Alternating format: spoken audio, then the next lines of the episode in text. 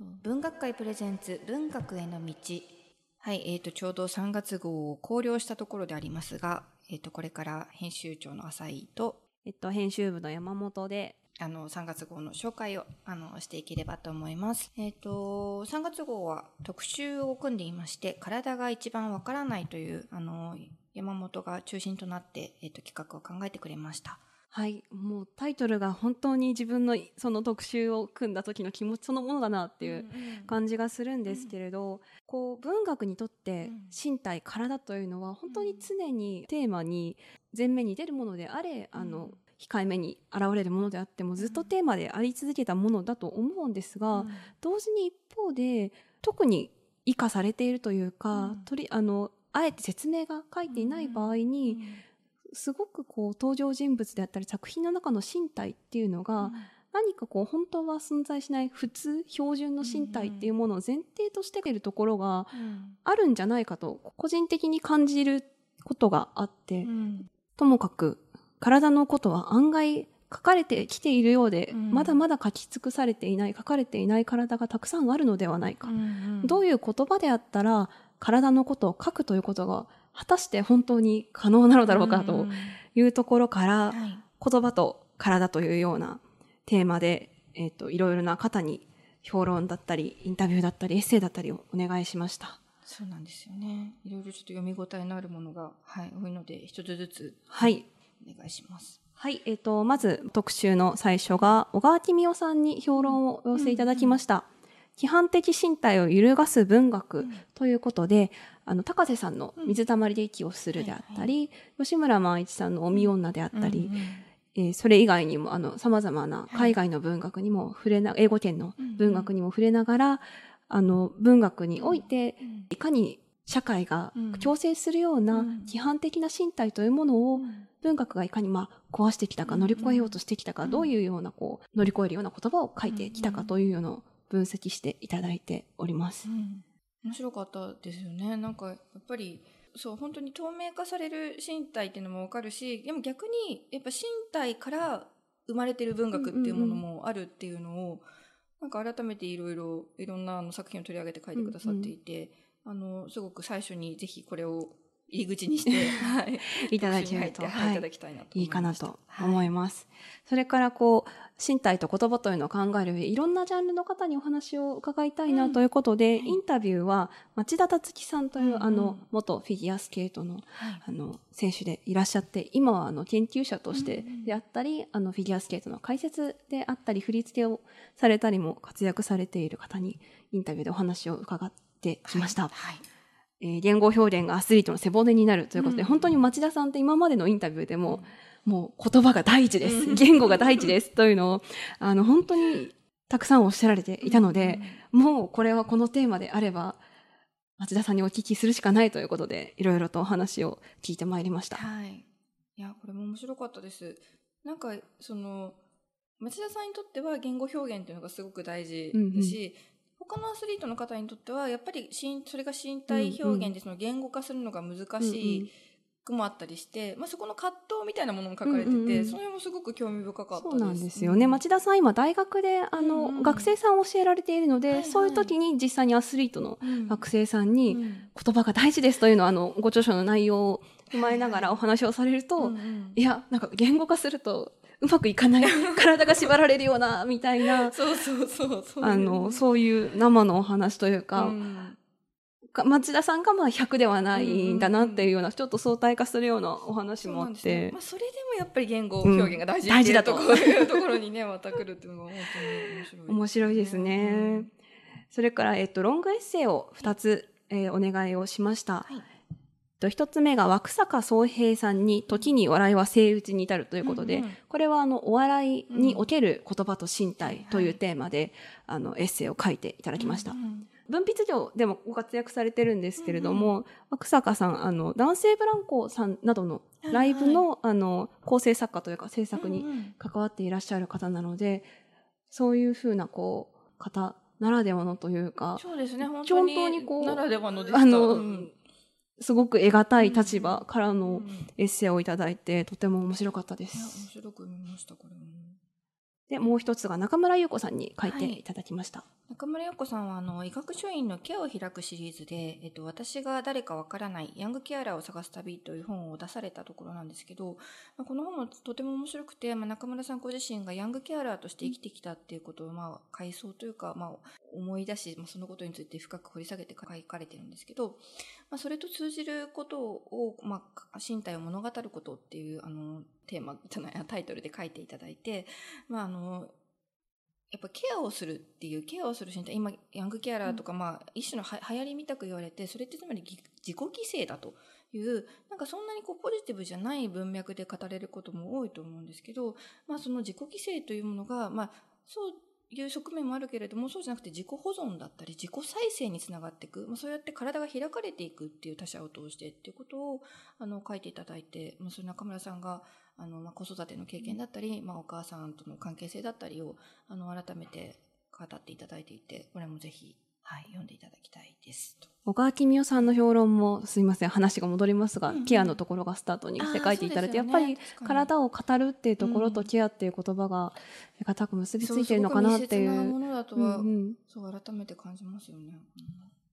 それからですね、ブックガイドを鳥沢ひかりさんにお願いしました。書く体を読む体ということで、うんうん、あのもうすごく魅力的なスタートのブックエッセイで、うんうん、あの取り上げられてる作品ももちろんすごくこう目配りの効いたあのリストなんですが、うんうん、10作品、うん、あの12の作家の、まあ、ほぼ10作品を取り上げて、もうちょっとこういろんな作品に触れていただいてるんですが、うんうん、10作品取り上げてくださったんですがまずあの体の文学ということで移動する体のことから考え始めて見ることにしたというところから始まる。あそこがすあの素晴らしくて、うん、鳥沢さんのブックガイドで初めて、初めてぐらいにこう気づいたじゃないんですけど、やっぱりこう自分の体のことを書く、何かの体のことを書くってことばっかりにこう私もこう考えながら特集を組んでいたところを鳥沢さんがやっぱりあの書かれた体を読むことによって、うん、読者の体がどうみたいなこう反応のことを書いてくださって本当にこれによって特集を立体的にしていただいたような気がしてます。ね、なんかしかもやっぱりそのそう。例えば旅とか、はいはい、そういう実際に体が動くことと読書って結構その、うん。うん、多分読み手にとっても書き手にとってもかなり親密な関係があるってことを改めて思い本当にこの特集をこう一個違うところから散らしてくださってすごく良かったです。ぜひ次に読む本の参考にもしていただきつつこの原稿自体も楽しく読んでいただければ嬉しいです。はい、それからですね、えっ、ー、とエッセイを、うんうん、あの様々な方にお願いしたんですが、うん、えー、テーマとして今のあなたのあの体の状態を教えてくださいというテーマで、うん、鷲田清和さん、うん、穂村博さん山下澄人さん、安藤保瀬さん、川野めぐみさん、工藤蓮さん、年森明さん、岩川ありささん、それから中原雅也さんにちょっとお話を伺いに行きまして、それぞれの方に今のあなたの体の状態ということで書いていただきました。うん、そうなんですよね。なんかやっぱ体ってもちろん当然ながら全員が、まあ、一つ持っているものなんだけども、その捉え方だったり表現の仕方が全然違うっていうのはまあ、当然のことなんだけれども、まあ、誰の体の状態を読んでも非常に面白かったです。うん。まあ、中原雅也さんは特にあのインタビューを,、をしてくださって、これがまた中原節が 中原節が。あの貴重な、はい、インタビューだと思うので。久多分久しぶりに文あの文芸誌に何か載るという機会だと思うので、うんうん、ぜひご注目いただければ嬉しいです。はい、お願いします。はい、それから、えー、特集と関連する心霊祭が一つスタートします。はい、え角セーランさんのファットな身体、うんうん、ファットな体という特集をスタートします。うん、角さんがですね、えー、ご存知の方いらっしゃるかなと思うんですが 3D ペンを使った、うんうん、あのお洋服を作られてそのことでかなりこうあのご存知の方も多いのではと、ちょうどあの「防具台湾」の1月号ので、えー、カバーストーリーに角さんのお洋服を満島ひかりさんがしているものが使われていたりとかしまして、というような方なんですが、あのアーティストでありファッションデザイナーでありそれからあの精神科のあの看護師としてもあの活躍されていた方でもお仕事されていた方でもあって、今はあの伊藤麻さんの研究室で研究をされているんですね。でそのテーマが太っているファットであるっていう自覚を持っているそう感じている人たちがどういうふうに体を語ることができるだろう。でご自身角さんご自身もどういうふうにそういう体を語ることができるだろうというお話で太るってことってものすごくこう身近っていうとあれなんですけど、うん。本当に日常の会話の中ですごく出てくるけれども、うん。それをこう受け止めかねてるというかあの角さんも書かれてたんですけど、今やっぱこの今の社会の流れで誰かに対して太ってるっていうのは良くないというか、それはもちろんやめようっていう気持ちがあっても自分の体が太ってるってことを、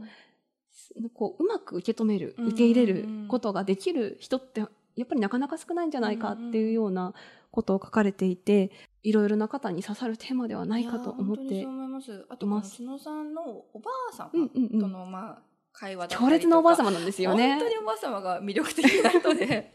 おばあ様をモデルにしてあのお洋服をんそうあのそれもねモデルというか素敵なんですよね。着てらっしゃるものがね。多分検索をするとすぐに出てくるのが実はおばあ様のあうんのお尻なんですよね。そうなんですよね強烈ですよね。強烈だし。最近太りの方はどうなのっておばあさんに聞かれたというところからスタートする。本当本に当に。魅力的なおばあさんであのい一枚写真をはい。掲載してるんですけど、それが脂肪細胞というものを角さんがこうお人形人形を作ってみよう、それによって自分の体を理解することを始めようとして作ったあの人形が可愛いですよね。めちゃくちゃ可愛い。なんかあのカラーで掲載できないのが本当に悔しくて。すごい綺麗なピンクのねさサテンなのかなそうですね。なんか薄ピンクであったり、ね。ちょっとこうクリーム色の子もいたり、こう脂肪っていうものをイメージしたカラーでこう作ってあるやつで。すごい。モノクロですが、はい。ちょっと感じ取っていただけたら嬉しいです。はいそれから、えー1月号からはいスタートしたリレーエッセイ身体を記す第2回が乾さんにお願はいい、しました。稲谷人さんに、えっと「体は大きかったけど」というあのタイトルで書いていただきました。面白かったです面ね。白かったね。全然松屋さんとやっぱりこそう違うやっぱり体体をっていう描くっていうのは本当に違うことなんだなっていうのを改めて感じる。まあ、しかも乾さんはそのやっぱ小さい頃から体が大きくて、まあ、例えば喧嘩もし、はいそのことでいろいろ言われたりとか、はいはまあ、そそこの幼少期から、うんうん。まあ、大人になって、うんうん。まあ、演劇をしたりとか、うんうんうん。そういう体とどう付き合ってきたかっていうのを書いていただいています。なんかやっぱり大きい体を持ってるってことが自分の行動とか、自分のこととしてもこうやっぱり何,、何かしら影響あるし、うん。やっぱり他者から大きい体なんだからっていうことでっていう、ていううん。側面があるというあたりもいろいろ言ってしまいましたがまずはあの読んでいただくのが一番というあのリレーエッセイなので、はいぜひ楽しみにしていただければ幸いです。というところまでが特集で、はいえっと、先日あの芥川賞のが発表になりまして、うんうん九段理恵さんが東京都道場等でご受賞されましてでとうございます。九段さんにエッセイをあの受賞特別エッセイを書いていただきました。はい九段さんのこのエッセイがいきなりあの九段理恵宛てに英文のメールが届いたというところから始まるエッセイでちょっとあの東京都道場等のね。あるシーンのやり取りをこう連想するような。そうする。そしてタイトルは九段理恵九段理恵ってちょっとあのの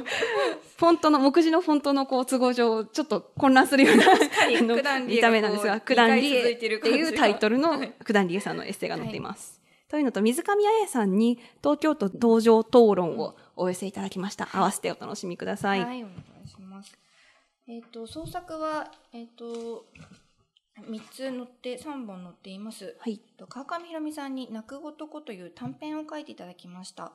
とこれは主人公があの、まあ、東京に住んで働いていたんですけど、まあ、いわゆるハラスメントみたいなのを受けて、まあ、会社を辞めあの祖母の住む、まあ、旧という町というにアルファベットの Q なんですよねアルファベット。の旧ですね。そうですね。に、まあ、中学校までは、あの、よく帰っていたと、夏休みに帰っていたっていうところに、まあ、祖母を訪ねていくっていう話なんですけど、またこのおばあちゃんとの会話が本当に良くて。ですよね。そうなんですよね。あの、弱っている私をこう、なんですか慰めるでもなく突き放すでもなくそして、その、まあ、おばあちゃんとはいえまだ働いていて、あのまあ、それで2人であの祖母がもうな、うん。うんおじいちゃんは亡くなってるんですけど、おじいちゃんと新婚旅行に行った温泉に行くっていうあの展開になります。それでまあその祖母があの実は泣く男だったんだっていう話を、あ祖父が。あ、そうごめんなさい。そう。祖父がそのなそう泣く男だったんだっていう話をおばあちゃんから聞くっていうね。本当にあのスッと体に染み込んでいく短編なので、うん、ぜひ読んでいただければと思います。えっ、ー、とあと創作が、えーと、島田雅彦さんの「大転生時代は」えー、短期集中連載2回目です。あと又吉直樹さんの「生きとる」はこれが短期集中連載第3回として掲載されています。はい3月号では新連載がもう一つスタートします。はい。えっと、榎並亜美子さんに、私は一つのポータルという連載を始めていただきました。あの、私を一つのポータル、つまり扉として世界に向けて開き、まあ、様々な物語を自分の中に流通させ、まあ、それで変わっていくということが、あの、込められているタイトルです。第1回はガザと文学という本当に今あの世界でまあ起きていることをあのいろいろニュースとかを皆さんあの読まれてたり見ててると思うんですけどその、まあ、パレスチナ